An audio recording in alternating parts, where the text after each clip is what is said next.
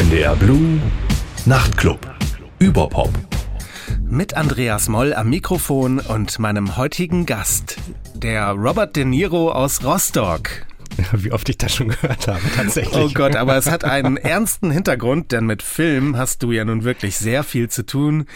Johann Petzold bei mir, Klangkünstler zwischen Kathedralen, Krisen und Kompositionen. Hallo. Hi Andreas, schön, dass ich da sein darf zwischen Rostocker Volkstheater und den Finals der NBA, zwischen Ostsee und Arte, von Soundcloud in die Welt, der Erretter eines fast verschollenen Detroiter Techno-Orchesterwerks und überhaupt ein Kenner der heilenden Kraft der Musik. Aus Rostock bei mir hier im Nachtclub Überpop Studio, Johann Petzold. Findest du dich in diesen Worten wieder? Ja, ich würde dich eventuell nochmal engagieren, äh, meine Bio nochmal neu zu schreiben. Das klingt toll. Also so hätte ich es auch nicht ausdrücken können, aber ja, es stimmt. Ist die schon geschrieben worden? noch nicht. Na doch, ein paar gibt es, ne? Aber so toll habe ich es noch nie formuliert gehört. Also äh, Respekt. Kann ich das nachher haben zum Abschreiben? Auf jeden Fall. Johann Petzold hat schon für den US-Streaming-Sender HBO Musik gemacht, genauso die Musik für die NBA Finals 2018 komponiert. Es ist dieses Basketballfinale in den USA. Er macht viel Musik für Werbung, zum Beispiel eine teure Schweizer Uhrenmarke, ein weltberühmter Streaming-Anbieter und da die What If-Serie mit der Schauspielerin Renée Zellweger. Wie machst du das alles? Ich kriege einen Auftrag und dann werde ich ihn versuchen, bestmöglich auszuführen. So. Und ähm, vieles ist zum Beispiel auch sogenanntes Syncing, wo Titel quasi schon vorbereitet sind und dann Käufer kommen, wie zum Beispiel die bekannten Uhrenhersteller aus der Schweiz und äh, sich den Titel dann einfach ähm, quasi kaufen und dann ist er dann auch meistens exklusiv für die und dann können sie damit arbeiten. Und all das exportierst du von Rostock aus in die Medienwelt. Wie ist es dazu gekommen? Meine Kinder leben in Rostock und ich möchte gerne weiterhin Vater für meine Kinder sein und dann kann ich nicht so einfach aus der Stadt verschwinden. Deswegen bin ich noch weiterhin dort. Aber in Rostock steht man ja vielleicht nicht nur im äh, Mittelpunkt der Weltöffentlichkeit als Musiker. Also in Rostock ist es manchmal etwas anstrengend. Da ist man ja nun schnell lokal bekannter. Das ist eine kleine Stadt äh, mit ja, einem Stadtkern von 50.000 Einwohnern vielleicht. Und da ist man ein bunter Hund. Wird sofort wiedererkannt. Es kann schon mal anstrengend sein, aber grundsätzlich ist es meine Heimat. Es ist so ein bisschen eine Hassliebe. Ich weiß nicht so genau, wie ich die Stadt für mich beschreiben soll. Ne? Ich lebe da, ich bin da zu Hause, ich fühle mich da irgendwie auch wohl. Und auf der anderen Seite bin ich aber froh, wenn ich mal rauskomme und nach Hamburg fahren darf, um mit dir hier ein wunderschönes Interview führen zu dürfen. Und mit deiner Musik kommst du ja nicht nur bis nach Hamburg, sondern in die große weite Welt hinaus. Und dann tauchen wir mal ein in das Klanguniversum des Klangkünstlers Johann Petzold. Wir hören einen ersten Song von dir und deinem berühmten Solo-Projekt namens Secret of Elements. Und der Titel heißt A Last Waltz.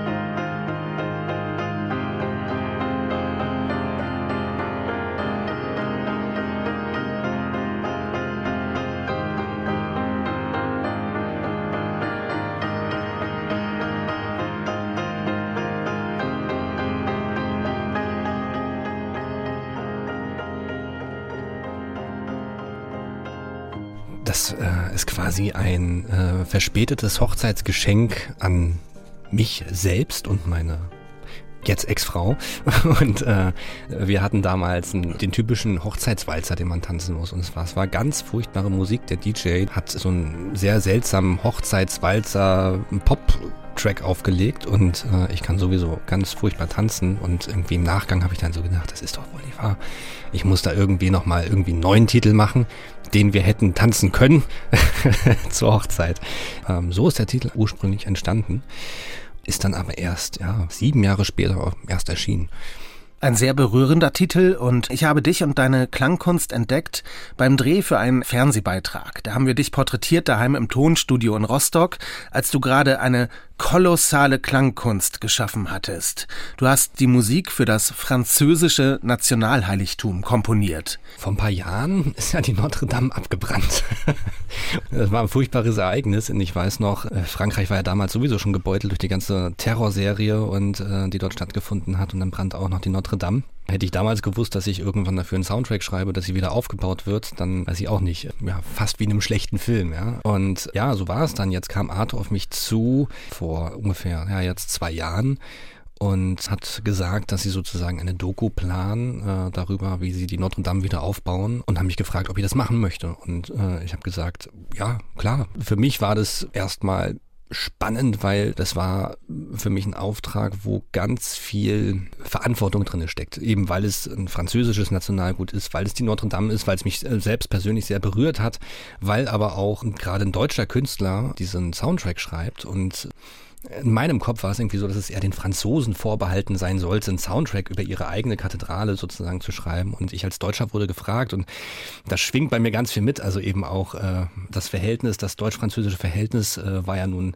zweimal mehr als zerrüttet in unserer Geschichte, ja. Und, äh, und jetzt äh, machen wir, mache ich äh, einen Soundtrack später über den Notre Dame. Insofern war das äh, ja erstmal eine große Ehre, aber noch eine wahnsinnig große Verantwortung. Secret of Elements ist dein Musikprojekt. Das ist auch sehr innerliche Musik. Das ist ein bisschen introvertiert und melancholisch. Und dann jetzt dieser Bombast, diese Filmmusik für diese Arte-Doku.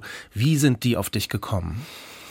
Ja, die haben einen Soundtrack gesucht, der ja in die Nähe von Hans Zimmer geht. Das war so irgendwie ähm, die Prämisse, die Aussage. Und ich weiß nicht, äh, in der Verhandlung, es gibt ja immer deutsch-französische äh, ne, Sprachbarrieren und englische, ob sie äh, überlegt hatten, ob sie vielleicht sogar Hans Zimmer selbst fragen wollen, was ich ehrlich gesagt nicht glaube, oder ob sie sozusagen einfach nur Musik haben wollen, die von Hans Zimmer, wie ein Soundtrack, der da einfach drüber gelegt wird. Es sollte auf jeden Fall was in diese Richtung sein. So und äh, ich hatte auf einer EP die, die hieß Odyssea oder Odyssey. Und da habe ich mit der Gneuner Orgel, der Lüttgemöller Orgel in der Kirche gearbeitet und habe eigentlich die gesamte EP ähm, produziert um diese Orgel herum. Das ist natürlich ein gigantisches Instrument und habe das aufgenommen und habe ganz viel damit rumgespielt erstmal, was man so machen kann, so klangtechnisch. Und diese EP haben die dann später gehört. Und das war so im Nachhinein schon, also man kann da gut, äh, glaube ich, Hans Zimmers Interstellar mit in, äh, assoziieren mit, mit dieser Veröffentlichung. Und dementsprechend haben sie mich dann dann auch gefragt und die Entscheidung war dann auch recht schnell und klar. Insofern habe ich mich sehr gefreut. Die Musik zu dieser Arte Notre Dame Doku kündet von der Entdeckung der Langsamkeit bei der Glocke von Notre Dame, der Gabriel-Glocke. Ja, die Gabriel-Glocke, die hat ein D, äh, die schlägt in einem D-Ton. Ja? Und äh, auf der Dokumentation oder auf dem Videomaterial waren eben auch ganz viele Sachen, die auch letztendlich gar nicht in der Doku unbedingt alle gezeigt wurden. Und da waren eben auch so, wie viele Glocken abgeklopft wurden. So. Und eine davon war die Gabriel-Glocke und die haben sie immer angeschlagen und ich brauchte irgendwie am Anfang eine Inspiration, weil ich irgendwie nicht über den Berg rübergekommen bin, etwas zu schreiben, wo ich selbst mit glücklich bin, mit zufrieden bin. So. Und äh, zwar war der Regisseur, der war ganz zufrieden mit dem, was er von mir so gekriegt hatte, aber das war für mich nichts Rundes. Also für mich war das erstmal irgendwie nur so ein ganz grobes Skizzenkonzept. Und irgendwie brauchte ich einen Eröffnungstitel, der sozusagen auf dem alles ruhen und ja, stehen und aufgebaut werden kann. Also sowohl musikalisch als auch später die Notre Dame selbst. Ich habe mich dann einfach mit den Glocken auseinandergesetzt. Das hat auch den Hintergrund, normalerweise sollte ich eigentlich sogar in die Notre Dame rein dürfen oder hätte gedurft. Das war so angesetzt, dass ich bei den Bauarbeiten da mal mit bei bin, mir das mal einen richtigen Überblick verschaffen kann, weil ich selbst war noch nie in der Notre Dame. Ich habe sie nur von außen gesehen. Und ähm, das war dann plötzlich nicht möglich, äh, weil da extremste Sicherheitsbestimmungen vorgegeben waren und man auch irgendwie richtige Artenschutzanzüge brauchte, weil da sehr giftige Dämpfe äh, waren aufgrund des Bleis, was verbrannt ist. Und dann war es auch noch eine Pandemie. Es waren äh, ganz viele Faktoren, die dazu geführt haben, dass ich dann doch nicht rein durfte. Also bin ich quasi einen Tag immer um die Notre Dame rumgeschlichen und habe mich in äh, diverse Cafés gesetzt und mir die Notre Dame angeguckt. Und irgendwann kam der Punkt, dass ich mich mit ganz anderen Elementen dieser Kirche oder dieser Kathedrale auseinandersetzen musste. Und das waren dann die Glocken. So und diese Glocken habe ich mir alle angehört und habe mich erst gefragt, könnte ich aus den verschiedenen Glocken vielleicht eine Melodie bauen, dass äh, wenn die alle unterschiedlich schlagen. Und irgendwann bin ich dann hängen geblieben bei der Gabriel-Glocke und habe gesagt, ich friere jetzt mal den Ton ein, auf den Schlag genau. Also wenn sie angeschlagen ist, genau diesen Moment friere ich ein und das auf äh, viele, viele Stunden verlängert. Und am Computer. Am Computer, klar. Naja, klar. Ne? Man kann dann sozusagen Freeze drücken und dann bleibt dieser Ton stehen. So. Und den habe ich mir angehört und dann ist mir irgendwann aufgefallen, dass in diesem Ton nicht einfach nur ein simples D drinne ist, sondern ganze Harmoniefolgen auch zu hören sind. Obertöne, Untertöne, Subtöne, Subbässe, äh, alles Mögliche. Und aus diesen verschiedenen Tönen habe ich versucht, mit dem Klavier erstmal die nachzuzeichnen, was da so alles drin steckt. Und ich hatte dann einen großen Baukasten aus diesen Tönen sozusagen, die ich hatte von Harmonien, die da in dieser Notre Dame Glocke, der Gabriel Glocke drinne steckten. Und am Ende habe ich eigentlich nur angefangen, diese Harmonien zueinander, ja, wie ein Puzzle zusammenzusetzen. Was klingt gut? Und am Ende äh, kam der Titel Adagio von Notre Dame raus. Das heißt, technisch gesehen, von der Frequenz her, ist jeder Ton, den man in Adagio für Notre Dame hört, in dieser Glocke drinne. Also in diesem Einschlag schon drinne. Und es gibt zwar diesen einen Hauptton, das D, aber alle anderen Töne sind eben auch als filigrane Subtöne mit drinne. Wenn du eine große Glocke schlägst, da hörst du nicht einfach nur einen Klong, sondern da schwingt alles mit, ja. Und das ist da eben, ja, letztendlich in dem Titel komplett drinne. Bitteschön, das Adagio von Notre Dame.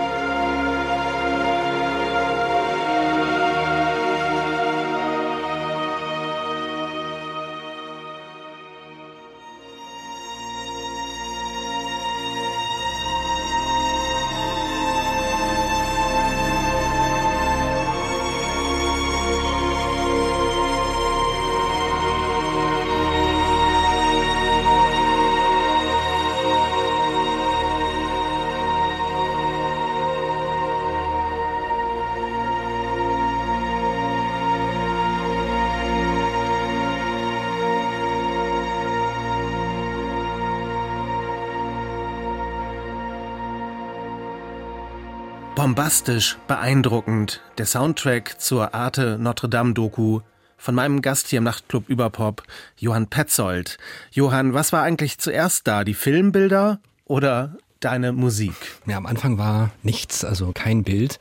Und das war eine Herausforderung, weil äh, der Regisseur zu mir sagte, er braucht äh, Musik, um den Film zu machen. Und ich dachte, gut, aber vielleicht hast du ein paar Aufnahmen für mich, dass ich zumindest irgendwie darauf Musik machen kann, um irgendwie dieses Gefühl aufzusaugen. Hat gesagt, mh, hm, Nee, noch, noch haben wir nichts. Das ist quasi, also er konnte mir einzelne Fotos oder Bilder schicken, aber nicht irgendwie ein Konzept für einen Schnitt in dem Moment. Und äh, es war wirklich wichtig, dass zuerst der Soundtrack kommt und dann erst das Bild. Und da musste ich loslegen. Und das war eben auch die Schwierigkeit, ne? Also, dass ich diesen Durchbruchstitel wie Adagio Notre Dame brauchte, um überhaupt erst anfangen zu können, damit der Regisseur auch sagen kann, genau das will ich haben. Und das sagte er Gott sei Dank auch zu dem Titel und sagte, ja, in die Richtung muss es gehen. Ab da war einfach klar, jetzt kann ich losfeuern. Jetzt weiß ich, welchen Stil er möchte, in welche Richtung es gehen soll und habe den kompletten Soundtrack eigentlich geschrieben, bis der Film dann langsam angefangen wurde zu schneiden. So. Und zum Schluss war es dann wie eine gute Konversation zwischen Regisseur und mir. Er schickt mir ein Bild, was irgendwie noch nicht vertont war, wo die Musik noch nicht ganz gepasst hat. Und ich, alles klar, gib mir zehn Minuten und ich habe ihn was, eine halbe Stunde. Also wir waren dann auch schnell, ne? wenn man dann einmal im Flow ist, dann läuft das auch so. Und äh, dann ging das sozusagen wie in einer verbalen Kommunikation immer hin und her und Foto her oder Material und er hat wieder von Musik, Musik gekriegt. Insofern ähm, war das Schwerste, erstmal den Soundtrack zu schreiben, ohne irgendein Bild vor Augen zu haben. Ja. Und wie sphärisch, wie schwebend musste die Musik sein? Denn diese Arte-Doku, die auch noch in der Arte-Mediathek zu sehen ist, die arbeitet ja mit so State-of-the-Art-Bildern, also ganz viele Drohnenflüge mhm. über die Kirche, in das Kirchenschiff hinein. Wie hast du das vertont? Für mich war einfach klar, dass diese Bilder eben auch wenn sie von so einer Drohne kommen, natürlich ja ganz andere Kamerafahrten möglich sind und da wollte ich quasi mit der Musik den Raum auch erschaffen, den diese Kathedrale eigentlich einnimmt. So, für mich war klar, dass dann sozusagen einfach langgezogene große Harmoniebögen entstehen müssen, ohne zu komplizierte verspielte Melodien. Also es ist quasi eher eher flächig der Soundtrack, er eher, ja eher aus Harmonien bestehend und äh, großflächig und gar nicht so filigran in den Melodien. Natürlich gibt es auch, aber eben eher groß und gezogen, wie eben die Kathedrale auch. Und das ist ein drei Stunden Musikbollwerk geworden, hast du mir gesagt. ja. Es beginnt am Computer mit diesem extrem verlangsamten Sound der Gabriel-Glocke und dann hast du dir natürlich auch Musikerinnen und Musiker dazugeholt aus genau, deinem persönlichen ja. Umfeld. Da bin ich unfassbar dankbar. Ich meine, es sind mittlerweile meine besten Freunde auch geworden, meine Musiker. Wir haben uns quasi über diesen Weg eigentlich erst kennengelernt. Am Anfang haben sie nur Dinge für mich eingespielt und später ist eine tolle freundschaftliche Beziehung daraus entstanden, dass ich immer, wenn irgendwas mal ist, wenn ich mal was brauche, jederzeit jemanden anrufen kann, sag, kannst du mal irgendwie was für mich einspielen? Ich möchte mal gucken, wie das klingt und wir das dann einfach mal machen, uns zusammensetzen und äh, was nachzeichnen können. Ähm, nun war das natürlich bei Notre Dame so, dass das Budget jetzt nicht unendlich war. Ja, so das heißt, es war jetzt nicht irgendwie möglich, da jetzt irgendwie ein ganzes Orchester hinzustellen. Das heißt, es passiert zum größten Teil einfach wirklich am Computer. Und ähm, dann gibt es einfach ähm, aber dieses Element der tja, des Fehlers, was der Musik wieder Leben einhaucht. Und äh, dafür sind da meine Musiker da.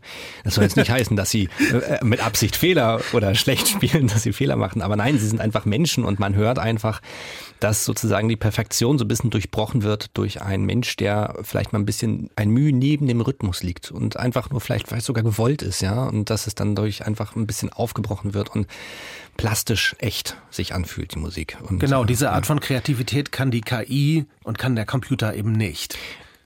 Zu KI kommen wir später. Aber der Computer, nein, der Computer kann ja nur das machen, was ich ihm sage. Und äh, für mich ist es halt einfach, ich habe mein Musikprogramm und ich habe vorgegebene Takte. Und ich könnte jetzt äh, natürlich äh, das Metronom ausmachen und alles per Hand einspielen. Aber dann hat man irgendwann die Problematik, dass äh, je größer und je, ja, je mehr Spuren man hat für jedes einzelne Instrument, desto schwieriger wird es, dass es dann irgendwann noch geordnet passend klingt. Das kann eben wiederum, wenn du das mit einem Orchester aufnimmst, ähm, hast du einen Dirigenten und die Menschen hören sich gegenseitig und fügen sich automatisch in ein, ein Metronom, was sozusagen nur im Kopf existiert, wieder wieder zusammen. Als Einzelperson ist das sehr schwer am Rechner. Der Computer, wie gesagt, kann nur das tun, was ich ihm sage und ich nehme natürlich immer als Orientierung äh, meine Rasterpunkte, die ich habe, ja, meine, meine Taktpunkte und auch das Metronom. Und dann haue ich einmal auf den Sync-Button, um sozusagen, wenn ich irgendwie eine Note ziehe mit einem Klavier und das klingt ein bisschen daneben, äh, drücke ich, äh, das nennt sich Quantisieren, dann quantisiert sich das zusammen und dann sitzt das alles perfekt da, wo es sitzen soll, aber eben dann klingt es mechanisch in diesem Moment. Um diesen mechanischen Klang, diese Perfektion wieder rauszunehmen, hole ich mir einfach wieder Musiker, die unmechanisch darüber spielen, also die quasi die menschlich darüber spielen und so wird die Mechanik wieder aufgebrochen und äh, ja genau und dann haben wir sozusagen ein Werk, was zu zwar 90 Prozent am Computer entstanden ist, aber die 10 Prozent menschlicher Input durch ein echtes Instrument vermitteln das Gefühl, dass das ganze Werk wiederum menschlich ist. Also ich arbeite mit meinem Bassisten sehr gerne zusammen, Andreas Böhm, schwer zu empfehlen für alle, die das hier zuhören sollten, wenn sie einen guten Bassisten brauchen.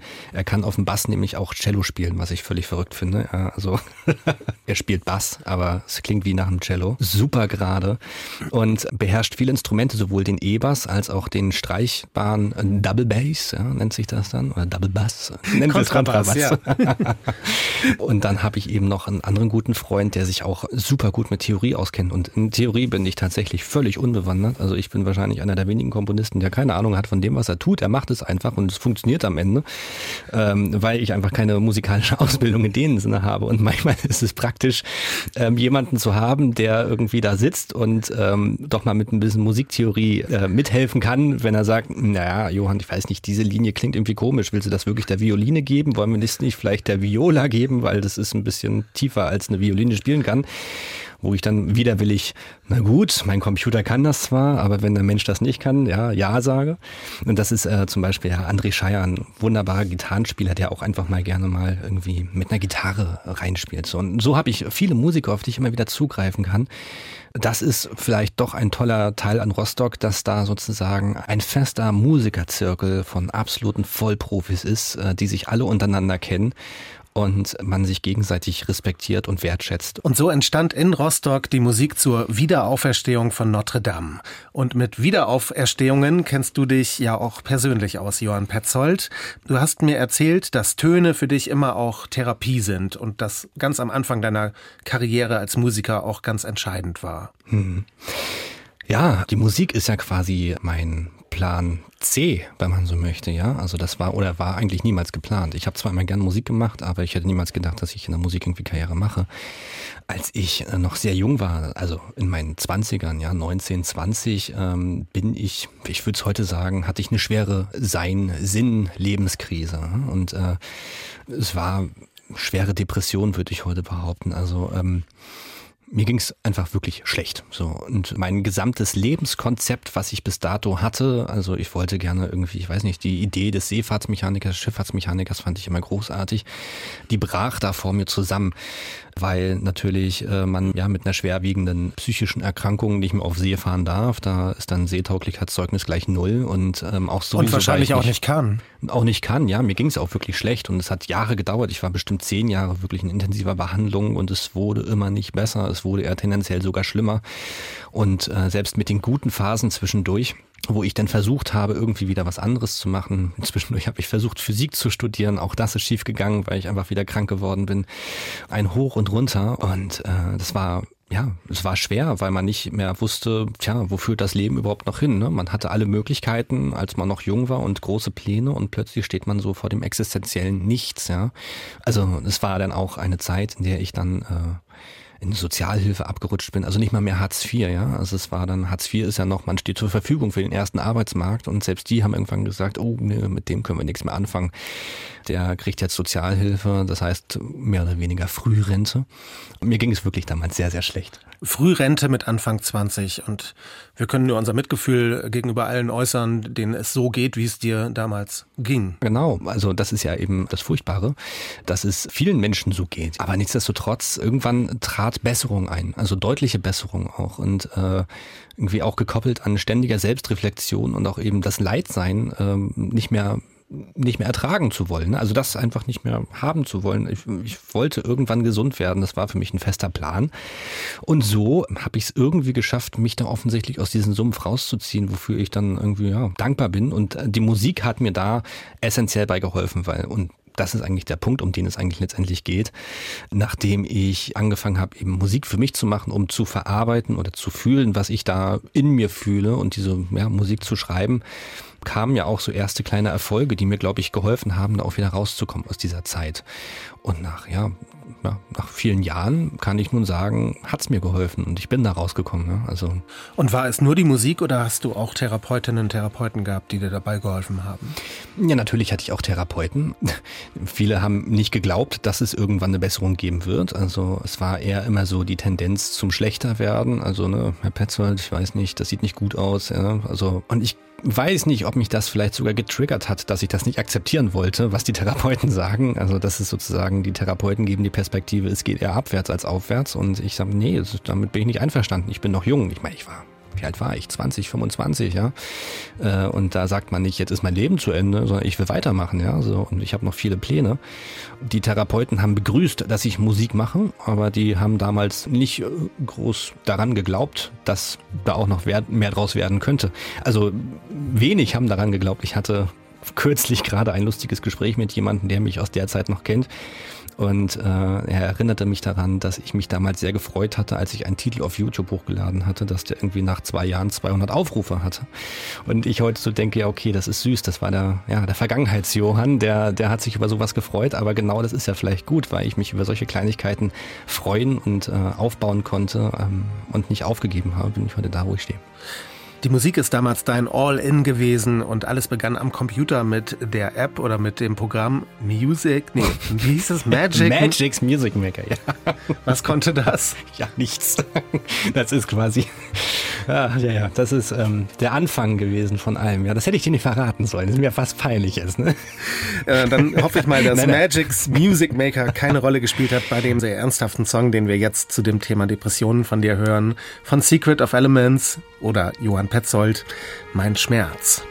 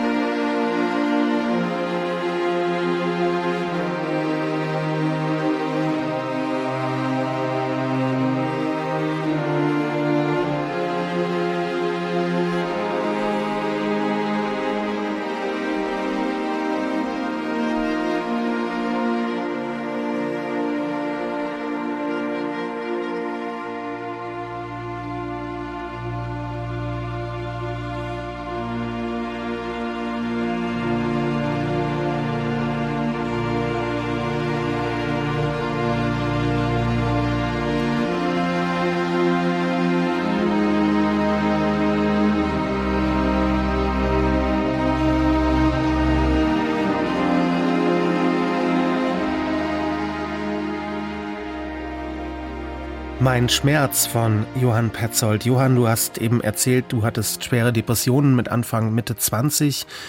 In diesem Titel geht es um diese Lebensphase und wie du dich da rausgekämpft hast. Vielleicht magst du uns noch erzählen, wie du gesund geworden bist? Das frage ich mich teilweise selbst, wie ich da rausgekommen bin, so, ne? Und ich glaube, ein Teil war wirklich konsequente Selbstreflexion und eben auch verstehen, was dazu führt, warum ich mich so fühle. Und ich finde es irgendwie spannend, weil wir wollten ja nachher nochmal auf das Thema KI eingehen, falls wir das überhaupt noch schaffen. Das werden wir dann sehen. Äh, aber wie funktioniert der menschliche Verstand so? Und ein Psychotherapeut, und das finde ich immer sehr interessant, ähm, kann ja auch nur arbeiten, weil der Verstand, der menschliche Verstand nach gewissen Schemata funktioniert, ja? Also es gibt Schubladen, die gehen automatisch auf bei gewissen Traumata, ja, so und der Therapeut fragt viele Fragen und muss sich dann aus einem recht komplexen Bild erstmal verstehen, was bei dem Menschen nicht gut ist und ja, daraus kann man natürlich dann eine Behandlungsstrategie entwickeln, wie man diesen Menschen helfen kann so und ich habe das versucht ähnlich zu betrachten. Ich habe versucht äh, zu verstehen, welches Gefühl bei mir, woher kommt das eigentlich? Gerade Ängste sind ganz massive Gefühle, die dazu führen, dass man große Kontrollverluste fühlt, ja. Und Ängste kann man nicht so einfach wegmachen, ja. Die sind ja einfach da. Und offensichtlich sind die Ängste dafür da, dass wir eine Überlebensstrategie haben, ja. Ängste wollen uns vor etwas schützen, so, ja. Und ähm, sind es Verlustängste zum Beispiel, wenn man jemanden verliert oder wenn man nur die Angst davor hat, wenn man das evolutionär betrachtet, wurden wir damals aus einer Gruppe rausgeschmissen und waren damals alleine, als wir Urzeitmenschen waren und alleine in einer Welt kann man nicht überleben. Und das sind so ganz grundlegende Ängste, die uns bis heute, glaube ich, auch verfolgen und auch immer wieder einholen können. Und wenn man jetzt zum Beispiel ja eine sehr stabile Kindheit hatte oder ein stabiles Umfeld, dann sind vielleicht Verlustängste gar nicht so das große Problem so und für andere wieder ganz furchtbar, die ganz neue Symptome wiederum hervorrufen können, dass einfach ganz neue Symptome darauf aufbauend äh, entstehen können. Und ich habe versucht immer tiefer in den Kern reinzugucken, wo kommt eigentlich dieses Gefühl, was ich jetzt gerade habe, wo kommt es her? Und je tiefer ich vorgedrungen bin in mein inneres Selbst, äh, desto schmerzhafter wurde es natürlich auch. Aber umso mehr Erkenntnis habe ich auch bekommen, um zu erfassen, wo der Kern meiner Depression wahrscheinlich liegt, ja. Und mit dieser Erkenntnis wird es erträglicher es wird besser und man bekommt etwas mehr Kontrolle darüber, weil man plötzlich spürt, dass diese Ängste oder diese, diese Gefühle oder diese Trauer oder Wut oder alle möglichen Emotionen, die haben einen ganz speziellen Trigger und äh, plötzlich kann man den unter Kontrolle halten. Das heißt nicht, dass es verschwindet, es ist immer noch da, mal mehr, mal weniger, aber man kann damit arbeiten und leben. Und du hast es in die Musik übersetzt und die Musik hat dir geholfen aus der Krise heraus. Zwischen 2011 und 2014 hast du ganz viel Musik gemacht und auf Soundcloud hochgeladen. und von Soundcloud aus geht es dann raus in die Welt für den Rostocker Johann Petzold. Entdeckt worden bist du durch eine Detroit-Geschichte, die im Techno-Universum zu Hause ist. Was war denn da los? Ich hatte ähm, auf Soundcloud meine Titel damals hochgeladen und ein Pariser Verlag ist auf mich zugekommen und hat hat mir geschrieben und hat gesagt, hey, tolle Sachen machst du da. Da sind also so ganz früh schon die Franzosen mit im Spiel bei dir. Die sind, so wie später äh, bei Notre Dame. Ja, die Franzosen, die mögen mich offensichtlich keine Ahnung. Ja, nee, also der Verlag kam auf mich äh, und hat gesagt, es gefällt ihm, was ich mache. Und dieser Verlag war ganz zufällig auch noch der Verlag, wo ich immer unbedingt mein ganzes Leben lang, wenn ich irgendwann mal berühmt werde und äh, was man irgendwie so sich immer denkt als Anfänger, dann möchtest du zu diesem Verlag. Und dann plötzlich meldet der sich irgendwie gefühlt zehn Jahre zu früh bei dir, auch noch selbstständig, ohne dass du dich dort beworben hast. Und äh, fängt so ein Soundcloud-Flirt mit dir an, ja, so schreibt so, ah, tolle Sachen machst du und ich so, hihi, danke, ich hoffe, es war nicht die letzte Nachricht und ich, nein, nein, nein und so. Und dann kam er irgendwann auf mich zu und hat Tacheles gesprochen. Und zwar hatten die mit Carl Craig zusammen vor, boah, vor vielen Jahren, 2005 oder 2006, mit einem großen Orchester, ja, Carl Craigs Musik live aufgeführt. Und äh, Carl Craig ist nun einer sozusagen der Mitbegründer der Detroit Techno-Szene. Also es ging, glaube ich, noch los, bevor es überhaupt in Deutschland mit Techno losging, war Carl Craig damals da drüben schon mit der House-Music-Szene in Detroit einer der Urväter. Und ich wusste das nicht. Ich kannte mich ja nicht aus. Also ich äh, komme ja gar nicht aus diesem Techno-Bereich, aus dem Hausbereich. Ich wusste gar nicht, wer das ist. Und ich habe gesagt, ja, ja, kein Problem, das kriege ich schon irgendwie hin. Und ich äh, wusste auch nicht, ob ich das hinkriege. Ich habe einfach nur gesagt, ich schaffe das, ich mache das, klar. Und das als Autodidakt, das müssen wir noch schnell erwähnen. Du hast ja eben schon gesagt, dass du behauptest, dass du vom Komponieren theoretisch nicht so viel Ahnung hast, wie vielleicht andere, die das studiert haben. Aber du bist Autodidakt und darfst dann so ein, so ein Orchesterwerk umsetzen. Ja? Äh, ja, keine Ahnung. Da gibt's doch diesen einen Spruch. Alle sagen, es geht nicht, bis einer kommt und sagt, der macht's einfach. Oder genau, genau so. so und, und diese ja. Aufnahmen dieses Orchesterwerkes, der Detroiter Techno-Legende Carl Craig, die waren irgendwie verschollen, kaputt gegangen. Die waren zwar vorhanden, aber sie waren kaputt. Das heißt, teilweise war die Aufnahme selbst kaputt, dass irgendwie Mikrofone nicht richtig funktioniert haben. Und zum anderen hatten auch offensichtlich die Musiker unterschiedliche Timecodes auf den Orden. Das heißt, die Musik war nicht mal untereinander. Also es war unmöglich, das zusammenzufügen. Und ich haben, es haben sich schon viele Produzenten daran versucht und sind gescheitert. Und, äh, und dann kommt Johann Petzold aus Rostock, der musikalische Autodidakt und macht es einfach. Ich habe es gemacht, ja, und ich habe dann einfach sozusagen die kaputten Spuren rausgeschmissen und selbst mit meinem, was ich am Computer hatte, irgendwie versucht wieder aufzufüllen. Und das hat funktioniert. Und der Verlag war so hoch erfreut, dass innerhalb von, also das lag irgendwie fast zehn Jahre rum und die sind damit nicht weitergekommen, haben damit eigentlich viel Geld begraben, dachten sie. Und nachdem ich mich daran gesetzt hatte, ich hatte das in drei Monaten durch und äh, ein halbes Jahr später kam dann diese Veröffentlichung auf den Markt und ich glaube, seitdem habe ich auch ein Stein im Brett bei denen, ja. und mit diesem Carl Craig-Projekt von Johann Petzold begann dann der kommerzielle Erfolg auch in den USA. Das klingt unglaublich beeindruckend. Du hast die Musik gemacht zu den NBA Finals 2018. Du hast Musik gemacht für Modenschauen, für berühmte Uhrenhersteller, für einen TV-Sender, für einen Streaming-Anbieter. Wie kommt sowas zustande und das von Rostock aus?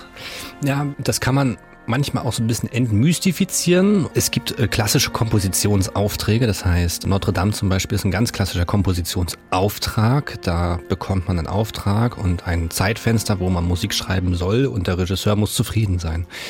So, und man hat aber nicht jeden Tag unbedingt eine Komposition irgendwie in Auftrag. Das heißt, äh, der Job eines Musikers ist es einfach auch, und da zum Beispiel also, vertraglich verpflichtet, pro Woche soll ich zehn Titel schreiben. Also zehn Titel, die jetzt nicht irgendwie inhaltsmäßig äh, großartig sein müssen, aber in meinem Vertrag mit meinem Verlag steht, schreib pro Woche zehn Titel, skizzenhaft und schick uns die rüber. So und ähm, da halte ich mich nicht immer dran, muss ich dran gestehen. Manchmal sind es auch weniger oder auch gar keine, aber trotzdem versuche ich natürlich immer irgendwie äh, zu produzieren, irgendwie, ja, Musik.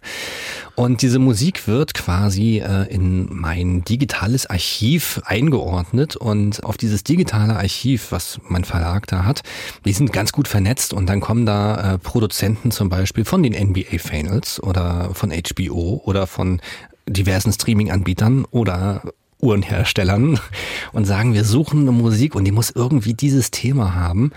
Und da ich nun sehr breit ja, aufgestellt bin mit meinen Musikthemen, die ich so anbieten kann, bietet mein Verlag dann sozusagen die Musik an, die so existiert und dann wird die gekauft in dem Sinne. Es wird eine Lizenz gekauft und für so und so viele Jahre oder Monate oder für eine Einmallizenz. Und so ist es dann, dass die Musik quasi als Kompositionswerk, vielleicht gar nicht unbedingt als Auftragskomposition, aber als Komposition, die super passt auf das Thema, dann genommen wird und in diversen Werbespots auftaucht oder ja, bei den NBA Finals zum Beispiel. Der klassische Tausendsasser Johann Petzold. Du bist aber daheim in Rostock, wo du wohnst, auch politisch und kulturpolitisch sehr engagiert. Das heißt, du bist nicht nur in der großen weiten Welt draußen aktiv als Komponist, sondern du hast unter anderem auch geholfen, das Rostocker Volkstheater zu retten. Das wollen wir hier mal würdigen. Was war deine Rolle dabei? Ich bin den Politikern ein bisschen auf die Nerven gegangen damals. Nee, sie, ähm, es gab damals äh, die Pläne, ähm, aus dem Vierspartentheater Rostock ein erstmal Zweispartentheater zu machen und dann am besten weg damit. Und dann war irgendwie angedacht, vielleicht kommt ein Theaterneubau und dann wird es ein typisches Bespieltheater. Ähnlich wie man sich die Elbphilharmonie vorstellen kann, was bespielt wird hauptsächlich ja, von außerhalb. Das Residenzorchester sitzt jetzt in der Elbphilharmonie, aber ansonsten kommen ja eben ganz viele Künstler von außerhalb auch und spielen in der Elbphilharmonie. Das heißt, es ist ein großes Gebäude für alle und das wollte Rostock letztendlich auch machen. Also keine eigene Theaterstruktur mehr, sondern einfach nur noch Musicals werden eingekauft. So. Und ich meine, Rostock hat nicht viel. Rostock hat äh, einen netzklassigen Fußballclub, eine kleine Innenstadt irgendwie mit zwei, drei Kneipen, die spätestens 22 Uhr zumachen, wenn man Glück hat, auch mal später.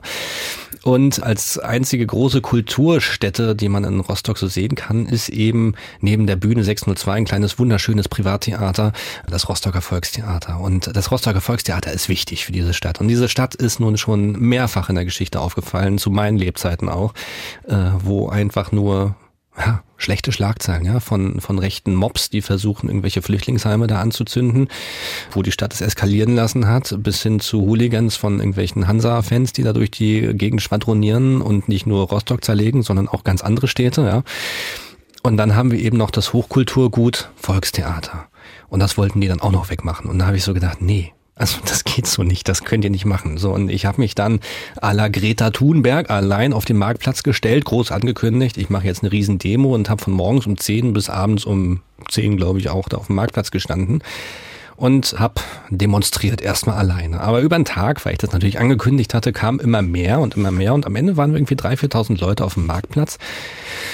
Und daraus ist eine Bewegung entstanden tatsächlich. Und dann gab es eine Situation, wo ich nicht weiß, ob ich da wirklich stolz drauf bin oder nicht, ähm, nachdem dann sozusagen sie wirklich das Theater fast schließen wollten an diesem Tag, gab es mehrere Demonstrationen und irgendwie aus so einem, tja, äh, zivilen Ungehorsamseffekt sind wir alle in das Rathaus reingegangen und haben das besetzt also alle Demonstranten haben gesagt, ihr macht das Volkstheater nicht zu.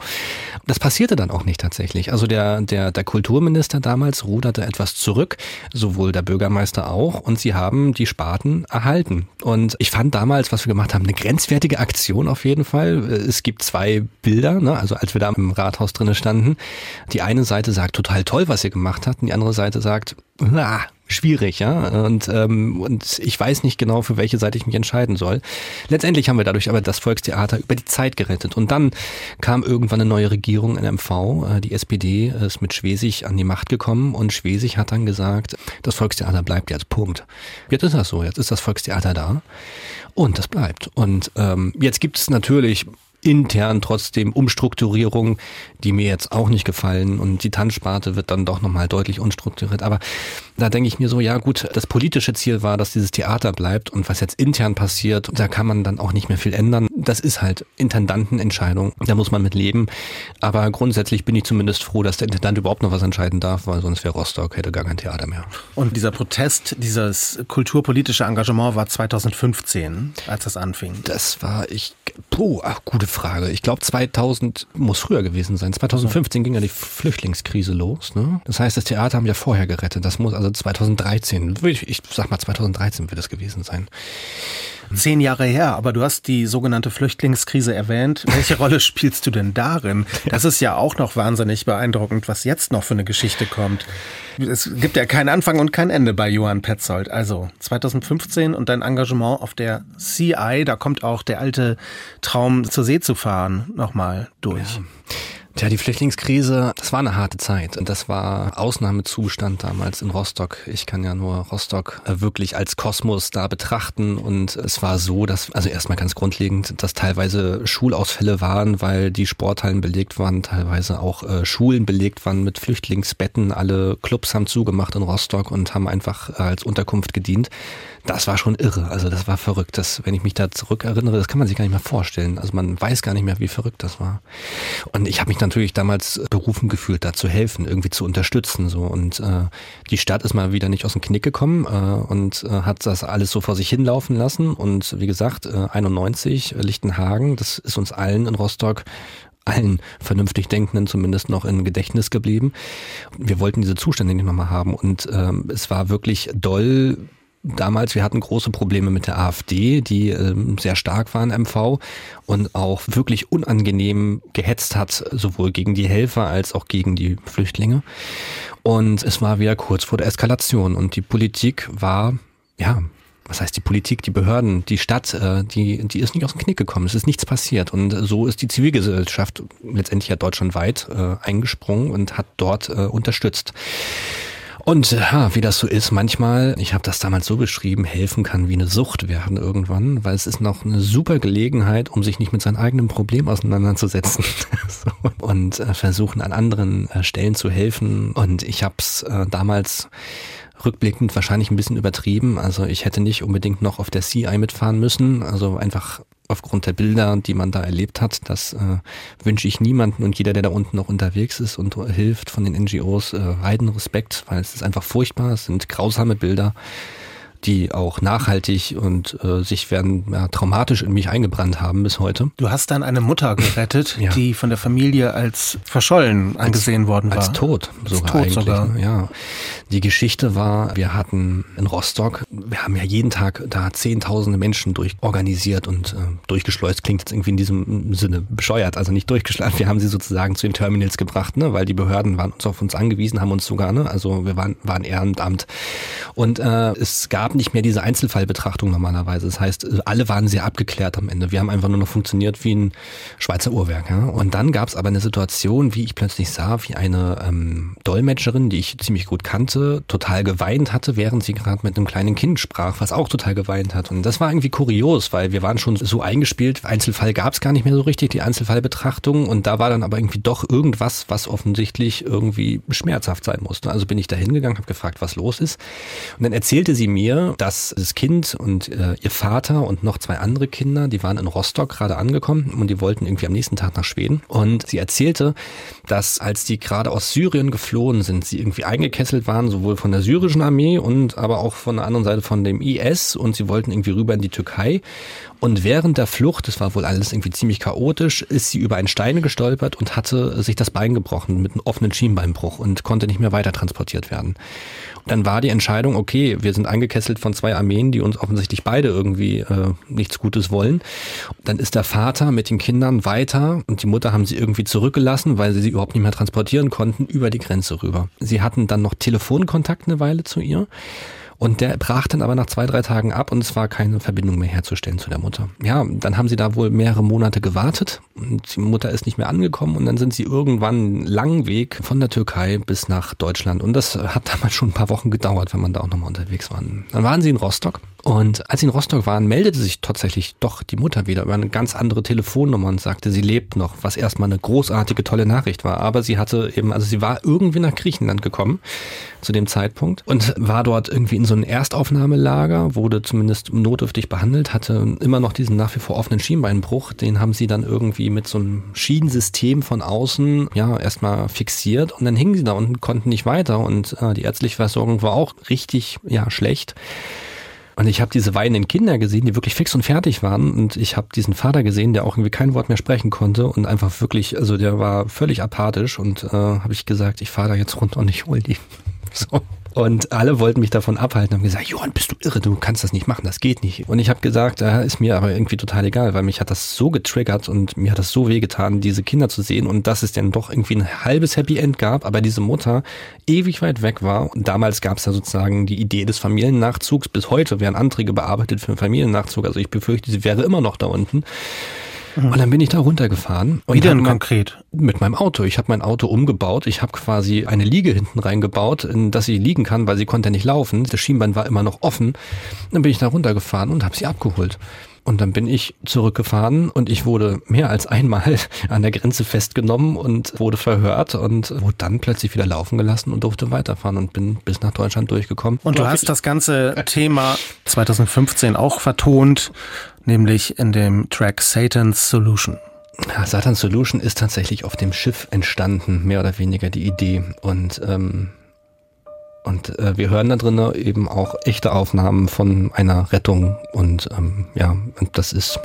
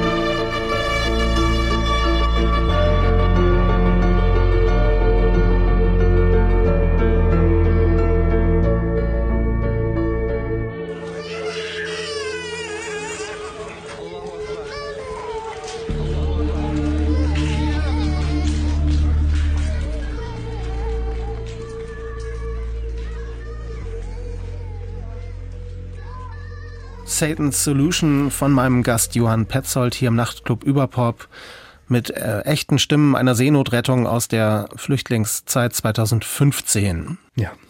Schwierig, da jetzt rüberzukommen zu dem Thema, was als nächstes ansteht. Trotzdem meine Frage an Johann Petzold, Klangkünstler aus Rostock. An welchem Thema bist du als nächstes dran? Also mein nächster offizieller Auftrag, den ich jetzt von meinem Verlag bekommen habe, ist ein Album zu veröffentlichen, was bestenfalls nächstes Jahr im September herauskommen soll. Jedes Album, was ich habe oder jede Veröffentlichung verfolgt immer ein ganz spezifisches ja, Konzept. Odyssey, die EP war über die Flüchtlingskrise, Monumentum sollte irgendwie was Brachiales sein.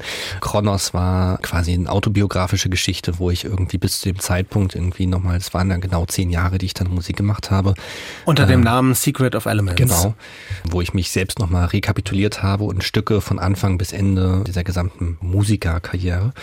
Und das nächste Album geht in die Richtung Filmmusik. Filmmusik dahingehend, Blockbuster, die wir alle erleben, ohne dass wir es unbedingt zur Notiz nehmen. Wie das? das? möchte ich noch nicht zu viel verraten. Ansonsten kommt noch jemand und äh, klaut mir die Idee.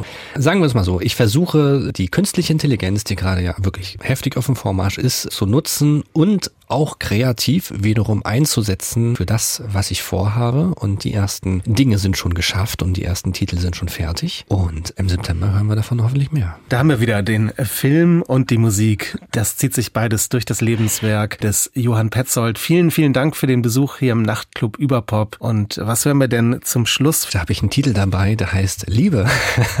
ich war verliebt, sagen wir es mal so. Und da ist dieser Titel entstanden, der ist äh, 2011 entstanden und neu aufgenommen 2018 für Kronos. Für das Album Kronos von Secret of Elements von meinem Gast Johann Petzold hier im Nachtclub Überpop. Und am Mikrofon verabschiedet sich Ihr Andreas Moll. Danke. Bis dann, Andreas.